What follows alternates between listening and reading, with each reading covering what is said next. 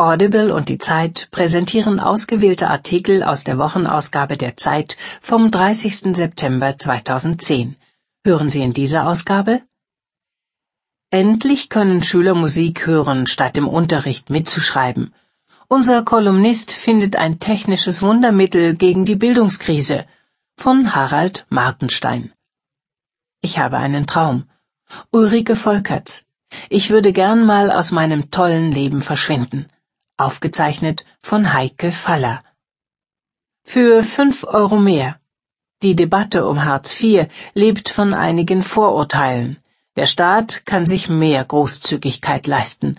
Von Kolja Rozio. Danke. 3. Oktober. Warum der Westen vom Osten profitiert hat. Von Bernd Ulrich. Abschied vom Klassenfeind. Miliband und Gabriel. Wie Europas Sozialdemokraten wieder mehrheitsfähig werden. Von Jan Ross. Die Frau, die Kanzler kann. Lange war Ursula von der Leyen das liberale Aushängeschild der CDU. Als Hartz-IV-Reformerin macht sie erstmals konservative Politik. Von Elisabeth Niejahr. Was zählt, sind neue Jobs. Barack Obama laufen die Wirtschaftsberater davon, und im Kabinett tobt ein Richtungskampf zwischen sozialen und liberalen Ideen. Von Heike Buchter. Das ist Willkür. Die Energiewende der Regierung ist ein Kniefall vor den Energiekonzernen und bringt den Investoren doch keine Planungssicherheit. Von Fritz Vorholz. Jetzt fehlen die Mädchen. China erlaubt nur einmal Nachwuchs pro Familie. Ein Fehler, finden Forscher. Von Stefanie Schramm. Überlebt, aber wie? Alleingelassen zwischen Klinik, Praxis und Hausarzt. Weil Ärzte viel zu selten gut zusammenarbeiten, leiden tausende Krebspatienten mehr als nötig. Eine Krankengeschichte von Burkhard Strassmann. Stimmt's? Kann man Satelliten mit bloßem Auge sehen? fragt Petra Leuchtenberg aus Bonn. Christoph Drösser antwortet. Zur Lage der Literatur. Wie geht es dem deutschen Gegenwartsroman? Wir beginnen eine dreiteilige Qualitätskontrolle. Erster Befund der Plapperton macht die aktuelle Literatur so erfolgreich. Von Iris Radisch. Beste Hanglage. Tell Kamps Erfolgsroman Der Turm auf der Bühne. Kann das gut gehen? In Dresden ist es geglückt. Von Gerhard Jörder. Wörterbericht. Vorfestlegung. Von Florian Illies.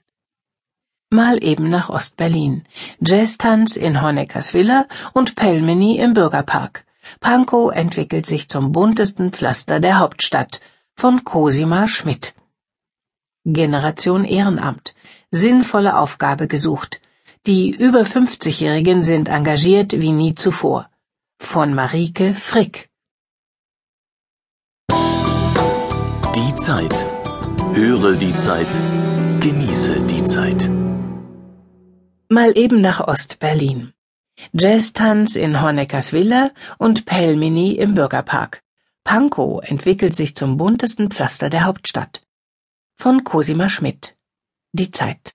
Ausgabe 40 vom 30. September 2010. Dieses Viertel hätte man sich blasser vorgestellt. Hellgrün, beige, blau strahlen die Jugendstilfassaden. Hinter gusseisernen Zäunen ranken glutrote Rosen. In der Höhe dudelt ein Bauarbeiterradio. Ein Arbeiter im Blaumann grüßt vom Gerüst herunter, er streicht sonniges Gelb auf den Rauputz. Überrissiges Pflaster eilen Grüppchen in rosa, Mädchen auf dem Weg zum Kinderbauernhof Pinke Panke. Berlin-Pankow also. Zu DDR-Zeiten ein begehrter Wohnbezirk, aber auch ein Synonym für die Herrschaft der SED. In den großbürgerlichen Villen hatten es sich Funktionäre und Schriftsteller gemütlich gemacht. Im Schloss richtete sich der Präsident Wilhelm Pieck sein Arbeitszimmer ein. Die meisten Westdeutschen würden hier mehr Geschichte als Gegenwart vermuten. Jeder hat mal Udo Lindenbergs Sonderzug nach Pankow gehört. Aber welcher Tourist fährt schon hin? Selbst jetzt, wo er mit der S-Bahn vom Reichstag aus in einer Viertelstunde da wäre. Seit der Wende wird Pankow nicht mehr in Liedern besungen. Neuberliner mieten sich lieber in Mitte oder Friedrichshain ein. Selbst die Zugezogenen im benachbarten Prenzlauer Berg kennen Pankow oft nur als Kulisse, die auf dem Weg zu einem Badesee hinterm Autofenster vorbeirauscht. Aber die Zeiten ändern sich. An einem sonnigen Herbsttag sitzt Jasmin Tabatabai in einem Gasthaus im Pankower Ortsteil Niederschönhausen. Sie grüßt nach rechts und links, herzt den Kellner. Das Majakowski ist so etwas wie mein zweites Wohnzimmer, sagt sie. Die Schauspielerin und Sängerin hätte man eher in einer Szenekneipe in Kreuzberg vermutet. Doch vor fünf Jahren zog sie nach Pankow. Und meine Kreuzberger Freunde reagierten, als ging ich nach Timbuktu. Dabei war es damals schon logisch, hier zu wohnen. Sie wollte ins Grüne, aber nicht so weit weg von den Bars in Mitte.